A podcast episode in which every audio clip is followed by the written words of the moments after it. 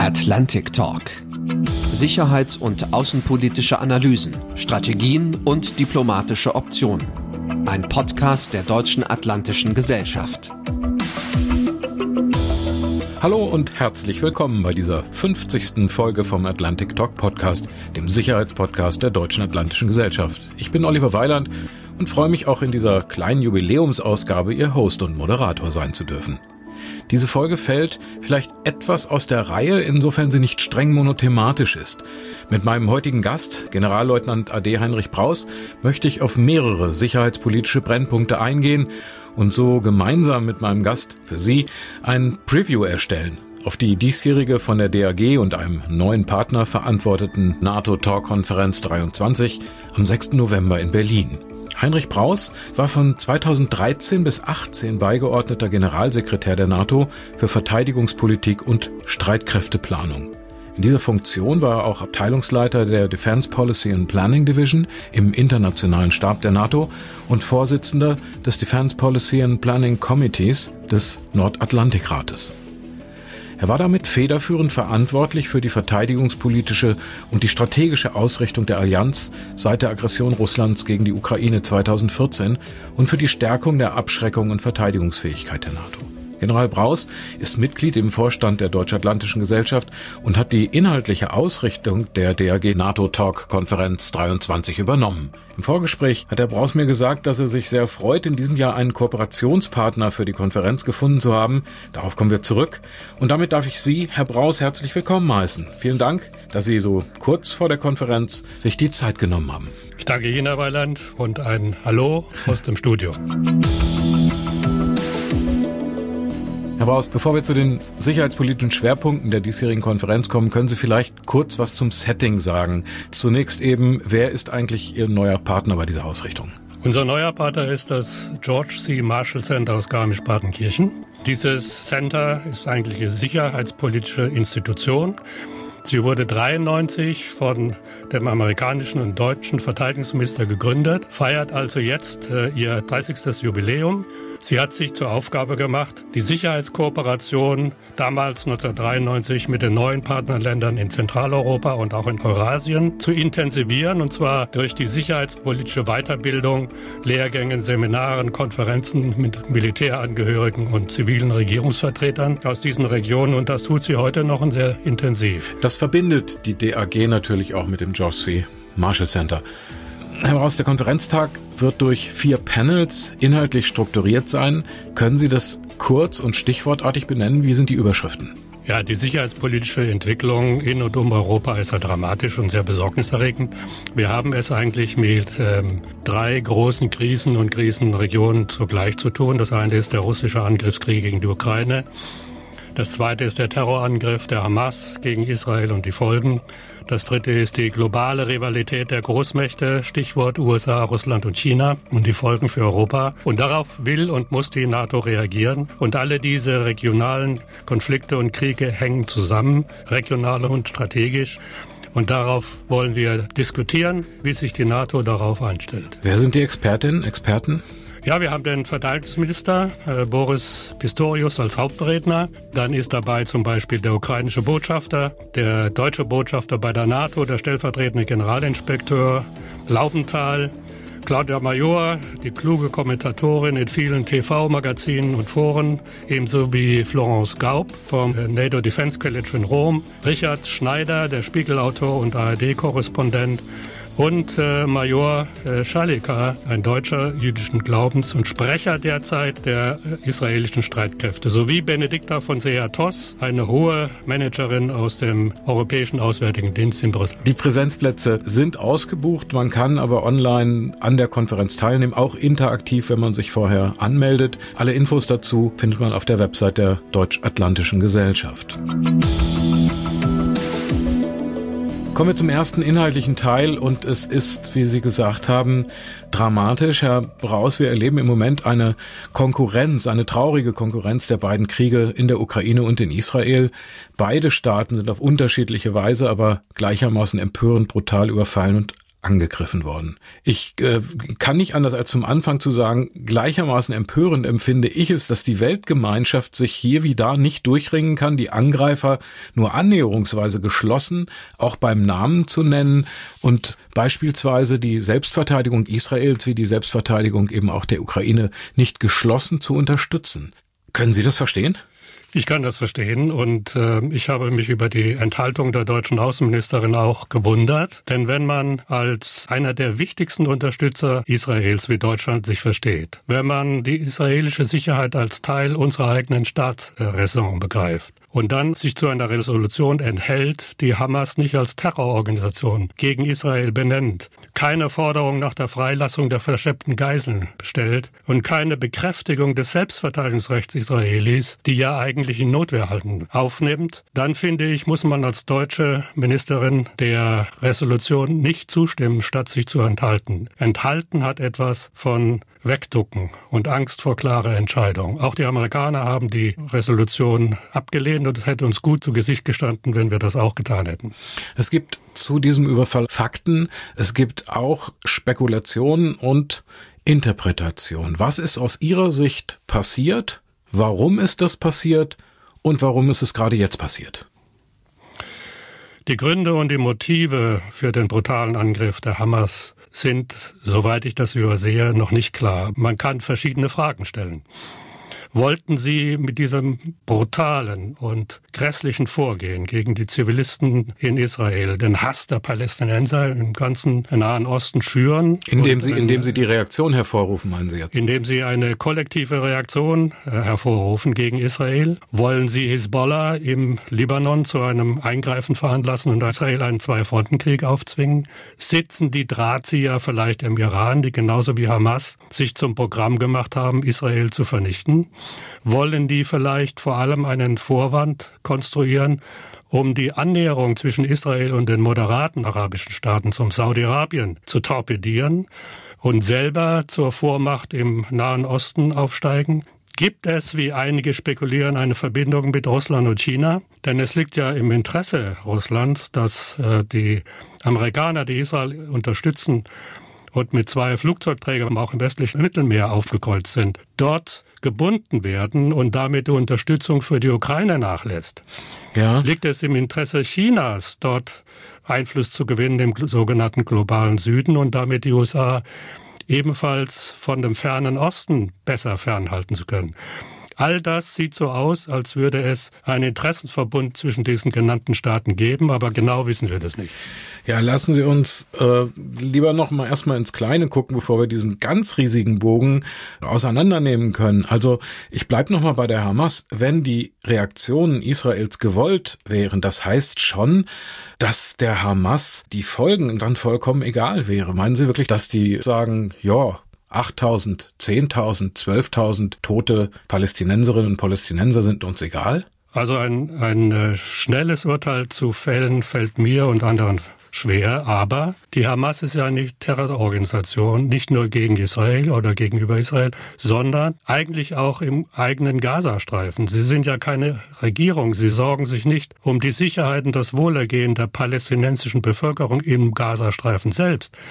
Sie bauen Bunker für sich, aber nicht für die Bevölkerung. Und es gibt Zitate von Hamas-Vertretern, die sagen, wir brauchen möglichst viel Tote, eigene Tote im Gazastreifen durch israelischen Vormarsch produziert, um den Hass zu intensivieren gegen Israel und sozusagen die politische Unterstützung für die Hamas selber zu fördern und zu intensivieren. Ja, es gilt, das kann man glaube ich sagen, als allgemein anerkannt, dass der Iran die Hamas wie auch die Hisbollah und zahlreiche syrische Milizen finanziell und mit Waffen unterstützt. Aber gibt es für die These, dass der Iran das Massaker in Israel inklusive der militärischen Angriffe auf das israelische Staatsgebiet auch initiiert hat?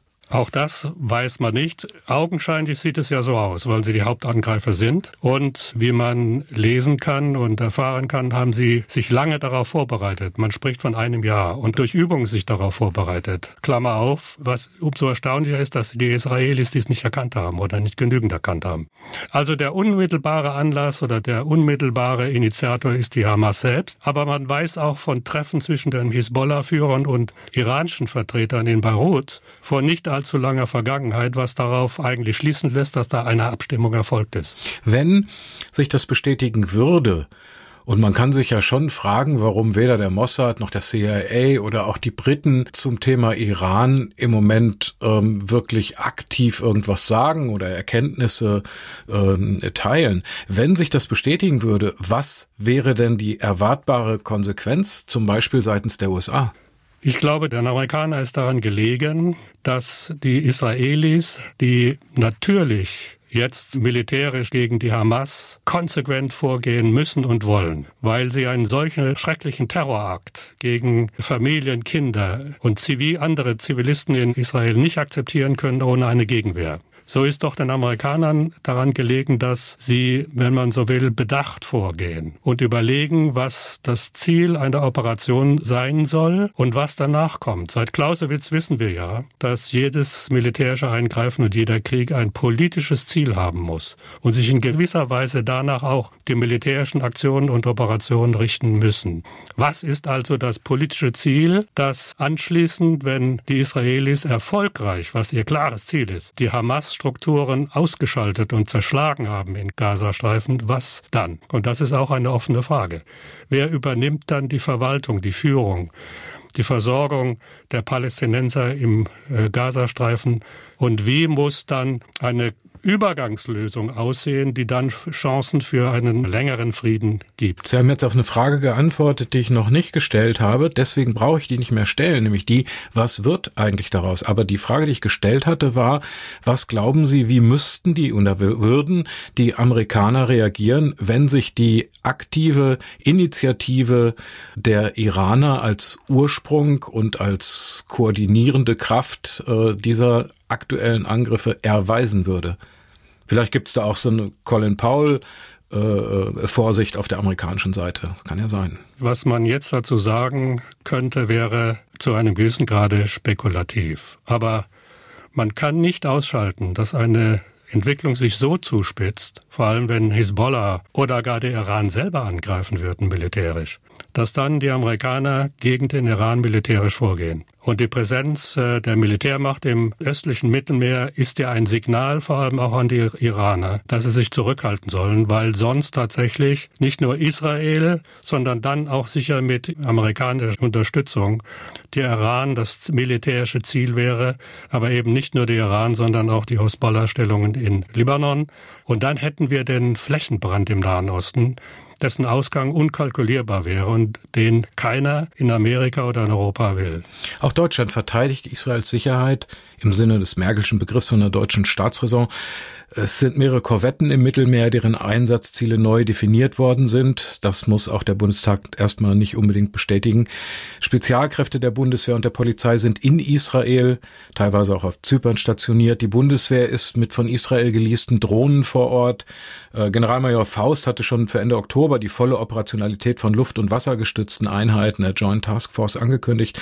Und nicht zuletzt sind auch die von Deutschland mitfinanzierten in Kiel gebauten U-Boote, israelischen U-Boote, äh, einsatzfähig. Ist das Abschreckungsdispositiv hinsichtlich ausländischer Unterstützung Israels für den Iran nach Ihrer Einschätzung groß genug? Man darf das nicht isoliert sehen. Äh, die deutschen Soldaten, die zurzeit auf Zypern stationiert sind, sind, soweit ich das mitbekommen habe, ein Kontingent, was zur Evakuierung von deutschen Staatsbürgern aus der bedrohten Region da wäre und sich darauf vorbereitet. U-Boote, die die Israelis unterhalten und die auch im Mittelmeer operieren, sind auch fähig, Nuklearraketen und Flugkörper abzuschießen. Und obwohl Israel darüber nicht spricht, ist eigentlich klar, weil alle anderen darüber sprechen und die U-Boote darauf ausgelegt sind, dass Israel dadurch eine nukleare Zweitschlagfähigkeit unterhält und damit einen Abschreckungseffekt vor allem gegenüber dem Iran hat, die sich ja selber um nukleare ähm, Kapazitäten bemühen. Und wenn man das zusammen mit dem amerikanischen Potenzial sieht, und das ist ja signifikant, zwei Flugzeugträgergruppen mit zig von Flugzeugen an Bord und anderen militärischen Mitteln, dann halte ich als militärisch denkender Europäer ein solches Potenzial für ausreichend. Ja. Eine Frage noch in dem Zusammenhang zu Israel. Was denken Sie, wo stehen im Fall einer Ausweitung oder wie Sie gesagt haben, Flächenbrandes dieses Konflikts die arabischen Staaten, gerade die sich Israel angenähert hatten, wie Saudi-Arabien oder die Emirate? Werden Sie Israels Sicherheit eher stützen, stärken, sich auf diese Seite stellen? Also soweit die Annäherung zwischen Israel zum Beispiel Saudi-Arabien betrifft, so ist das im Moment gestoppt. Die Saudis und auch die Emirate oder auch andere Staaten in der Region Ägypten oder Marokko in, in Nordafrika beobachten die Situation, aber enthalten sich eines Kommentars. Jordanien hat mit Israel Frieden geschlossen vor einiger Zeit, aber ist sehr kritisch gegenüber den Aktivitäten der radikalen oder der rechtsextremen Siedler im Westjordanland. Meine persönliche Einschätzung ist, dass sie nicht in den Krieg eingreifen würden, also Israel nicht unterstützen und sich auch sonst nicht militärisch positionieren, sondern abwarten, wie ein solches militärisches äh, Vorgehen ausginge und sich dann neu orientieren.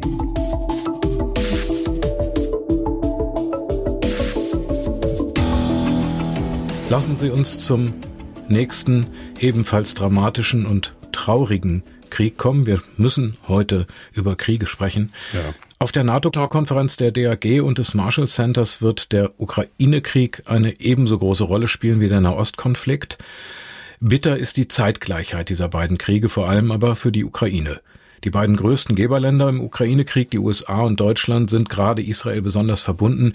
Wie hart wird der Krieg in Israel die Ukraine treffen?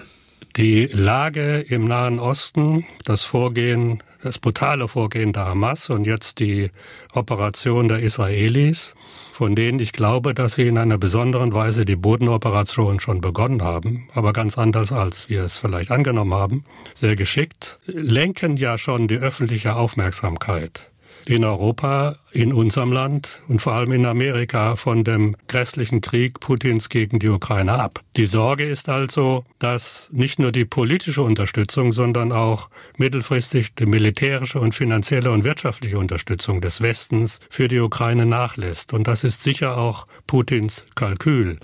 Präsident Biden hat gesagt, Putin und Hamas haben eines gemeinsam. Sie wollen eine benachbarte Demokratie komplett vernichten. Da hat er recht. Und er hat dann gesagt, und deswegen werden wir weiter in gleichem Maße die Ukraine unterstützen. Aber das ist nicht gesichert, weil der Kongress in den USA, die Republikaner, das nicht so in der Klarheit sehen und so agieren wollen wie der amerikanische Präsident. So die Gefahr ist da, dass ähm, die Unterstützung für die Ukraine nachlässt und das auch darf aus meiner Sicht nicht passieren. Putin darf nicht davon kommen. Ihr Partner, das Marshall Center, hat einen Katalog von möglichen Szenarien für die Zukunft der Ukraine ausgearbeitet. Sie ist bisher nicht öffentlich. Einer der Hauptautoren wird aber auf ihrer Konferenz dabei sein, diesen Katalog nicht vollständig vorstellen und präsentieren. Aber ich sag mal unabhängig davon, die Szenarien können ja reichen von der völligen äh, Vernichtung der Ukraine über zum Beispiel eben Verluste territorialer Souveränität über neutral kontrollierte Zonen bis zum militärischen Sieg und einer vollumfänglichen Einbindung der Ukraine in NATO und EU. Wo, Herr Braus, verlaufen im Blick auf die Zukunft der Ukraine im Moment die Wahrscheinlichkeitslinien? Die Szenarios, die Sie formuliert haben, Herr Weiland, kann man noch ergänzen, aber mit einem anderen Akzent. Was sind die möglichen zukünftigen Sicherheitsstrukturen, die wir für die Ukraine und damit für Europa anstreben müssen? Und wie können sie realisiert und äh, gestützt werden? Der einfachste wäre natürlich der Rückzug Putins aus dem Süden der Ukraine und der Krieg wäre beendet. Das ist nicht wahrscheinlich und Putin hat bisher nicht zu erkennen gegeben, dass er seine ultimativen Forderungen aus dem Jahre 2021 äh, von denen ablässt oder dass er zu Verhandlungen bereit wäre. Er setzt nach wie vor auf die Zerschlagung der Ukraine als, als unabhängigen demokratischen Staat und seine Eingliederung nach Russland. Trotzdem muss alles getan werden aus, von amerikanischer und europäischer Seite, die Ukraine mittelfristig in die Lage zu versetzen, mindestens mittelfristig, die äh, russischen Truppen weiter zurückzudrängen. Und dann ist die Frage, was dann?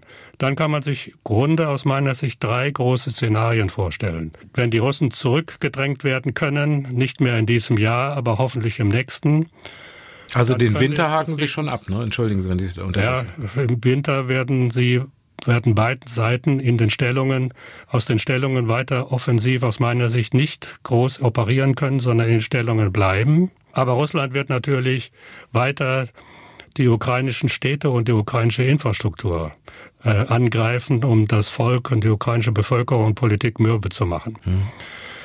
Gesetzt den Fall, die Ukraine ist so erfolgreich, dass Putin einen Frieden einwilligt und man dann zu einer Form findet, mit der die Ukraine zufrieden ist und sich sicher genug fühlt, dann kann man sich aus meiner Sicht drei grobe Szenarien für ihre Zukunft vorstellen. Das eine ist ein Modell, wie es für Israel praktiziert wird. Das nennt man eine sozusagen Stronghold, eine Festung Ukraine mit amerikanischer Unterstützung, Waffenlieferungen, äh, konkreter Zusammenarbeit, wirtschaftliche Unterstützung auf Dauer. Das zweite wäre. Nuklear oder konventionell? Ja, zunächst mal wäre das zweite die Zusicherung von Sicherheitszusagen äh, oder Garantien einer Reihe von westlichen Ländern, Amerika, Deutschland, Großbritannien und Frankreich. Mhm.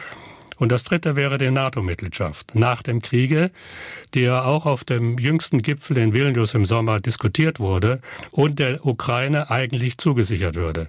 Wenn man alles durchdenkt, dann ist das die, die sicherste Lösung für die Ukraine selbst und damit für Europa. Weil einer wie Putin ein NATO-Mitgliedland am wenigsten wird angreifen wollen, weil dann die gesamte NATO gegen ihn stünde. Das ist bei den anderen Lösungen nicht der Fall. Aber heißt es nicht, äh, dass weiter und weiter und weiter die Ukraine den Blutzoll für den russischen Angriffskrieg allein zu tragen hat? Ja, deswegen muss sie, die, die Lage ist so und so ähm, ernüchternd, und das ist noch ein zurückhaltender Begriff, wie sie eben ist. Keiner der westlichen Staaten will sich in den Krieg aktiv hineinziehen lassen und sozusagen auf ukrainischem Territorium gegen Russland kämpfen.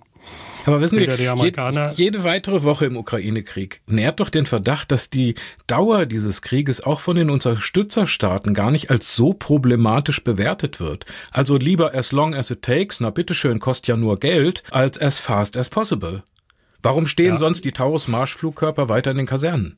Ich halte diese Formel as long as it takes für zu wenig bedacht und kurzsichtig. Sie müsste ersetzt werden. Wir müssen der Ukraine jetzt und dann auf Dauer alles liefern, was sie braucht, um den Krieg erfolgreich zu gestalten, um weiter eigenes Territorium zurückzugewinnen.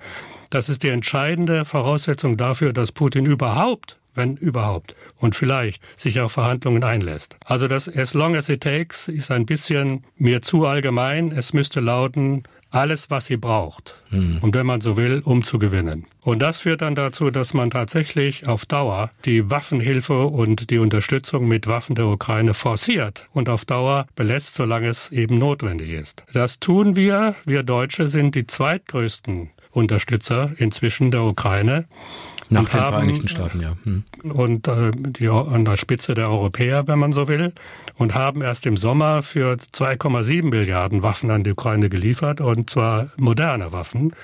Und jetzt erst wieder entschieden, dass Luftverteidigungssysteme, die ja mit zu den am wichtigsten, am, am notwendigsten gehörenden Waffensysteme ist, bei der Luftbedrohung durch die Russen, durch die Flugkörper und die Drohnen, für eine Milliarde Euro. Das lässt sich sehen. Was mich irritiert, ist die ausdauernde und weitergehende Zögerung, das Zögern des Bundeskanzlers, der Ukraine Flugkörper Taurus zu liefern, die die Ukraine militärisch bräuchte, um Ziele, Führungseinrichtungen und Versorgungseinrichtungen in der Tiefe des russischen, russisch besetzten Gebiets, auch auf der Krim, zu zerschlagen, was dann die Operationsfähigkeit der russischen Armee an der Front schwächt und damit der Ukraine militärische Vorteile verschafft. Liegt das nur an der an der äh, an dem Damoklesschwert der äh, taktischen Nuklearwaffen Russlands oder gibt es auch äh, ja, was heißt nur? Ich meine, kann man ja als berechtigt empfinden, je nachdem. Äh, oder liegt es auch an an rechtlichen Hindernissen? Ähm, die Gründe, die Bundeskanzler Scholz nennt, er deutet sie ja nur an.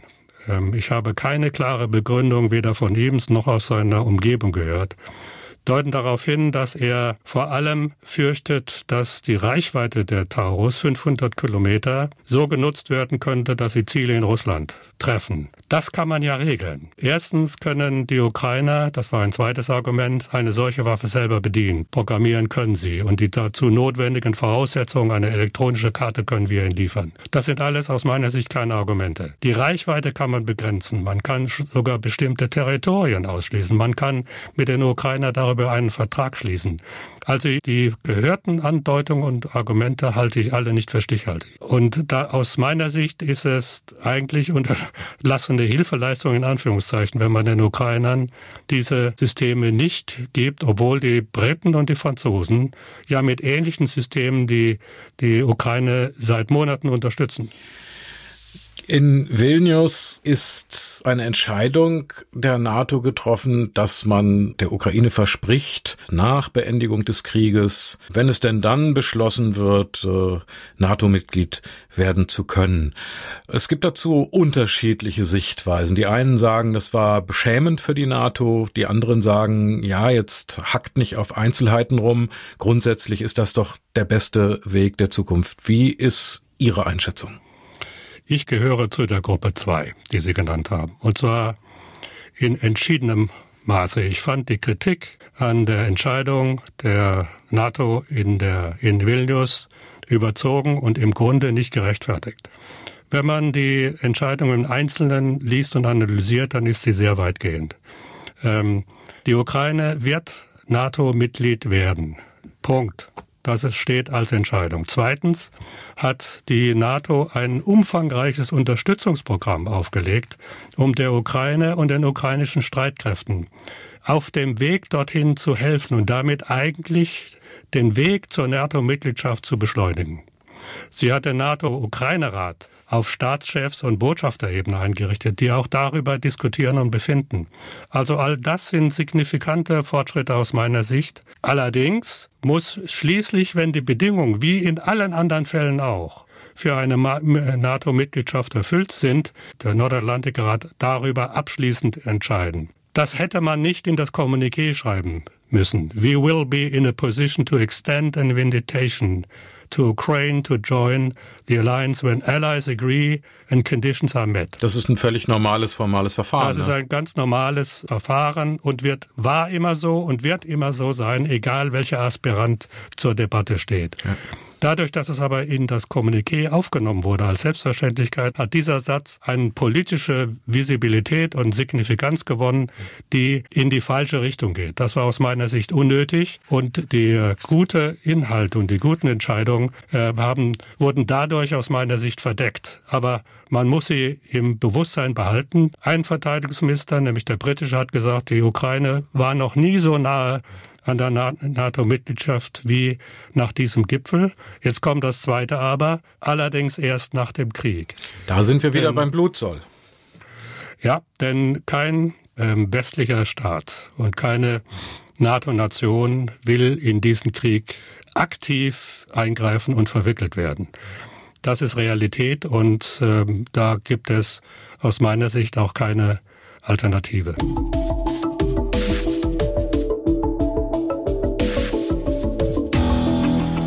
Wir haben über Vilnius gesprochen.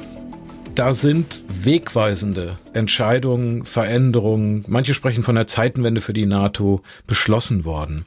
Äh, ich erlaube mir mal, das kurz zusammenzufassen mit der Fragestellung, ob Sie dann den Eindruck haben, dass die Weiterentwicklung der NATO strategisch, militärisch und finanziell auf gutem Weg ist. Äh, ich nenne mal ein paar Punkte. Äh, nämlich entscheidend, es ist endlich, kann man sagen, und zügig ein strategisches Konzept verabschiedet worden.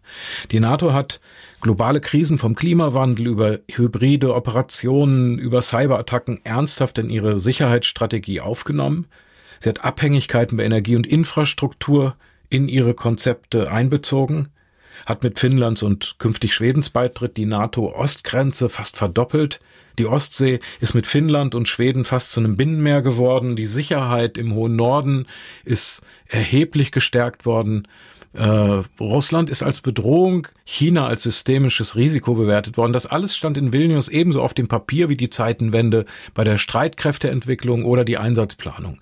Vilnius war im Juli, jetzt sind wir im November. Was ist die Weiterentwicklung der NATO strategisch, militärisch? Wie sehen Sie auch finanziell die NATO auf welchem Weg?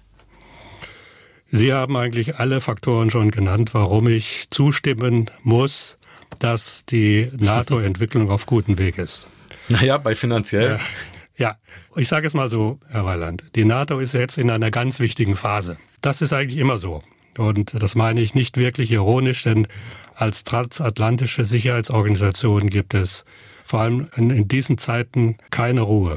Ruhezeiten, vor allem in dieser Lage keine Ruhezeiten für die NATO. Aber Sie haben es jetzt schon genannt, im Vergleich zu früheren ähm, Epochen ist die Epoche, in die die NATO jetzt schreitet und in die hinein sie sich entwickelt, von großer Bedeutung. Sie wird größer durch Schweden und Finnland, sie wird dadurch stärker, aber auch ihre Grenze zu Russland wird viel länger. Die NATO wird aber auch nicht nur nördlicher durch ihre Ausdehnung in den arktischen Raum durch Finnland und Schweden, sondern auch globaler weil sie neben einem erweiterten Verteidigungsbegriff, nämlich gegen alle Bedrohungen aus allen Richtungen, zum ersten Mal auch China in das strategische Konzept aufgenommen hat und damit auch die Entwicklung in Indopazifik zumindest als Herausforderung benennt, erkennt und damit umgehen will. Sie haben aber recht, all diese Planungen und damit sich selbst gegebenen Versprechen der NATO-Mitgliedsländer die jetzt ausgeplant werden in konkreten militärischen Operationsplänen für die Verteidigung des Bündnisterritoriums. Die müssen erst alle noch erfüllt werden und dann mit Finanzen und militärischen Mitteln unterfüttert werden. Was meine ich damit? Der Ober Oberbefehlshaber der NATO plant derzeit die volle Umsetzung des strategischen Konzepts, was die Verteidigung des Bündnisterritoriums betrifft. Das werden konkrete Operationspläne. Ähm, Ende des Jahres oder zu Beginn des nächsten Jahres wissen wir, allerdings nur intern, wo die Bundeswehr im Falle eines Angriffs eingesetzt würde im Nordosten, im baltischen, polnischen Raum. Das sind jetzt die, die strategischen Punkte der kollektiven Bündnisverteidigung. Ja. Aus diesen Operationsplänen, und das ist neu, weil es das 30 Jahre nach dem Fall der Mauer nicht gab, als die NATO sich auf Krisenreaktionen in Krisen der Welt engagiert hat und fokussiert hat. Das ist wieder ganz neu. Wir lernen Abschreckung und Verteidigung in der NATO und jeder Nation neu. Diese Operationspläne werden in konkrete Streitkräfteziele übersetzt. Diese Streitkräfteziele werden nach dem Prinzip des, der fairen Lastenteilung an den NATO-Nationen zugewiesen und das bemisst, bemisst sich nach der Wirtschaftskraft. Amerikaner kriegen den größten Anteil, planerisch 50 Prozent. Die Deutschen als die wichtigste aus dieser Sicht und wohlhabendste Nation, kriegen den zweitgrößten Anteil. Wir erfüllen jetzt schon unsere Streitkräfteziele nicht hinreichend. Die Bewertung der NATO über Deutschland, sagen wir es wohlwollend, ist nicht sehr gut. Der amerikanische Anteil ist 50. Wie hoch ist der deutsche? Der deutsche ist etwa 12. Ja. Aber man muss ja den, den deutschen Anteil mit den anderen Europäern. Ja, klar. Das sind ja jetzt 29, wenn man Kanada mhm. Nicht einberechnet, sehen. Und da sind wir der größte Europäer. Und die Planungen, die Sarkör vornimmt, werden aus meiner Erfahrung, aus meiner Sicht zu noch mehr und noch anspruchsvolleren NATO-Streitkräftezielen, auch für die Deutschen, besonders für die Deutschen, äh, führen.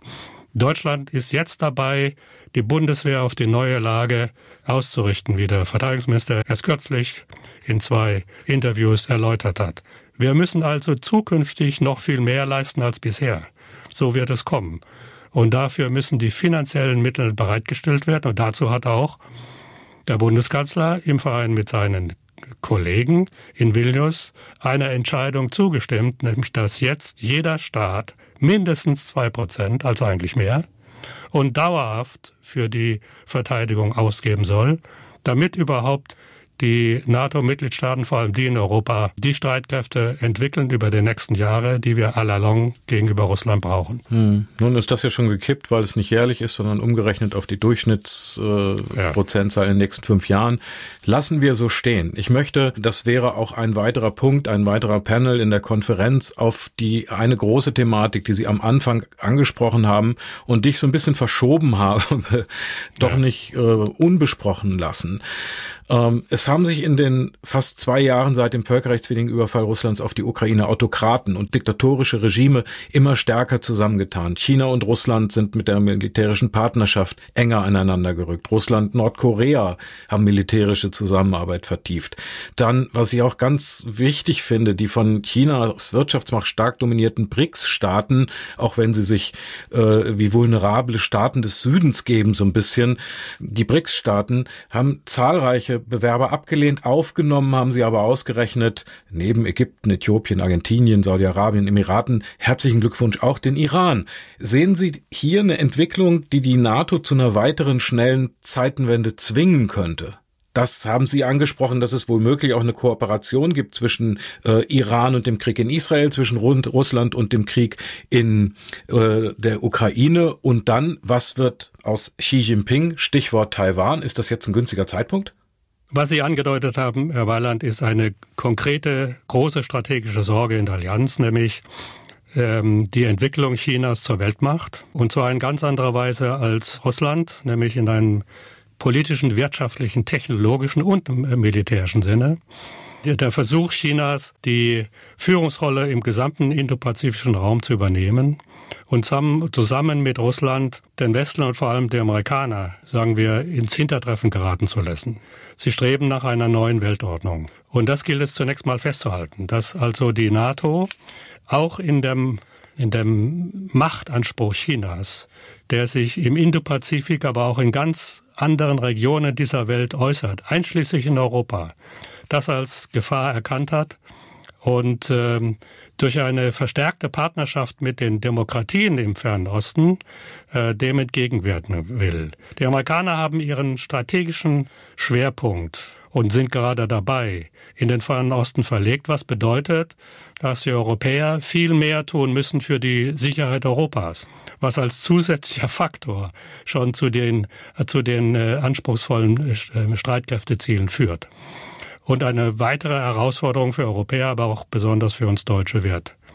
Nochmal, Herr, Herr Braus, Sie hatten das vorhin äh, ja selbst angesprochen. Angesichts dessen, dass die Europäer und die USA in zwei verschiedenen Kriegsherden jetzt eng gebunden sind, Sie haben angedeutet, dass der Iran zusammen mit China und Russland vielleicht auch vereinbart haben könnte, den Westen insgesamt an verschiedenen Stellen anzugreifen. Stärkt das Ihre Sorge, dass Xi Jinping den Zeitpunkt für seinen mehrfach angekündigten auch militärischen Überfall auf Taiwan jetzt für besonders günstig halten könnte? Ich glaube, das wäre zu weit gegangen und dafür gibt es Gottlob derzeit keine Anzeichen. Aber Sie beschreiben ein äh, zutreffendes Risiko, das ähm, nicht aus dem Auge gelassen werden kann. Taiwan ist ähm, sozusagen eine riesige Region und die Amerikaner haben sich äh, verpflichtet, Taiwan zu schützen. Und wenn es zum Krieg käme, kann man davon ausgehen, dass die Amerikaner im Indopazifik sich mil militärisch eingreifen würden. Ähm, Xi sieht vor allem genau hin, was Amerikaner und, und äh, Europäer ähm, in der Ukraine tun, um Russland zurückzudrängen. Und deswegen ähm, wird er auch genau beobachten, ob der Westen und in der Unterstützung der Ukraine nachlässt und dann daraus womöglich Schlüsse ziehen, ob er sozusagen zusätzliche Operationen gegen Optionen, Optionen gegenüber Taiwan hat und zu einem bestimmten Zeitpunkt militärisch offensiv werden kann. Deswegen ist es auch so wichtig, weil Russland und China verbunden sind, dass wir dafür sorgen, dass die Ukraine in ihrem Land in diesem schrecklichen Krieg obsiegt. Aber daraus folgt doch die Frage, welchen Verbindlichkeitscharakter könnten intensivere NATO-Partnerschaften mit den indopazifischen Staaten wie den Philippinen, Japan, Neuseeland oder Australien, eben auch vielleicht Taiwan denn haben? Es gibt ja zahlreiche Sicherheitsversprechen und Partnerschaften der USA, aber keine echten Bündnisse und erst recht nicht äh, der Europäer. Also wenn Xi jetzt sozusagen einen günstigen Zeitpunkt fände, was muss die NATO jetzt tun, was ist jetzt nötig, um die Sicherheit des Westens und eben auch Europas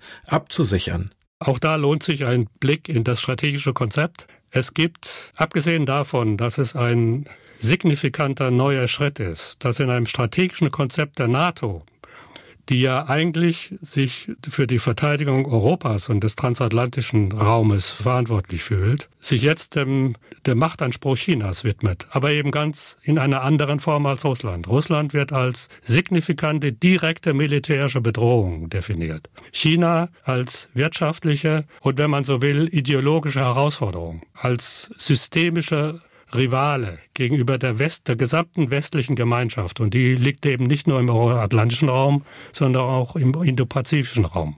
Aber die NATO wird nicht als Verteidigungsgemeinschaft, so schätze ich das ein, in einem Krieg der Amerikaner gegen China eingreifen und sich militärisch engagieren. Ihr Auftrag bleibt nach wie vor die Sicherheit Europas und der transatlantischen Gemeinschaft. Das heißt aber nicht, dass die Europäer die Amerikaner nicht schon jetzt unterstützen müssten in ihrer Präsenz im indochinesischen Raum. Die Amerikaner haben dort schon 300.000 Soldaten äh, stationiert, im Gegensatz zu Europa, dort sind es 100.000. Die Meerengen und Schifffahrtslinien, die durch diesen Raum führen, sind zentral für die europäischen Wirtschaften. Also werden von Zeit zu Zeit mindestens auch die Europäer, die dazu in der Lage sind, und dazu gehören auch wir, mit Marine und vielleicht auch Luftwaffe dort Präsenz zeigen. In einem Konflikt aber wird die NATO und Europa sich auf Europa konzentrieren, was dann bedeutet, dass wir, weil nicht mehr alle Fähigkeiten der Amerikaner zur Verfügung stehen werden hier, viel mehr Verantwortung übernehmen müssen und dazu auch die notwendigen Fähigkeiten produzieren. Die zum ersten Mal jetzt in Vilnius hat die NATO sich mit den vier Demokratien zu einem Art Gipfeltreffen getroffen als Teil des Gipfels ähm, um ein Forum zu kreieren, in dem sich die Demokratien äh, dort im fernen Osten, Australien, Neuseeland, Japan und Südkorea ähm, mit den europäischen Demokratien in Amerika austauschen können und vielleicht auch ihre Politiken koordinieren können. Das ist ein wichtiger Schritt und nicht zu unterschätzen, aber bedeutet nicht, dass man quasi das Bündnis in den fernen Osten ausdehnt. Das war der Atlantic Talk Podcast in der Folge Nummer 50 mit General AD Heinrich Braus. Ich danke herzlich, dass Sie dabei waren, lieber Herr Braus. Viel Erfolg bei der Konferenz wünsche ich Ihnen und alles Gute für Sie persönlich. Ich danke Ihnen sehr, Herr Weiland. Es war eine Menge Stoff heute. Ich hoffe, wir sind nicht zu sehr an der Oberfläche geblieben. Die Themen sollten Ihnen, liebe Hörerinnen und Hörer, auch einen Eindruck vermitteln, was am 6. November auf der von der Deutschen Atlantischen Gesellschaft und dem George C. Marshall Center veranstalteten NATO-Talk-Konferenz am 6. November in Berlin im Adlon thematisiert werden wird.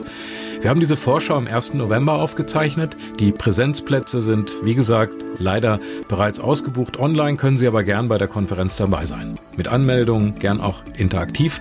Ansonsten ohne Anmeldung, auch live via YouTube mit einer kleinen Mittagspause. Starten tut die Konferenz um 9.10 Uhr und erwartetes Ende wird gegen 18 Uhr sein. Alle Infos zur Konferenz, den Panels, den Speakern, die Links zur Anmeldung zum Nachhören, das finden Sie auf der Seite der Deutschen Atlantischen Gesellschaft. Und damit verabschiede ich mich mit herzlichem Dank für Ihr Interesse. Tschüss und alles Gute wünscht Ihnen Ihr Host und Moderator Oliver Weiland. Atlantic Talk. Sicherheits- und außenpolitische Analysen, Strategien und diplomatische Optionen. Ein Podcast der Deutschen Atlantischen Gesellschaft.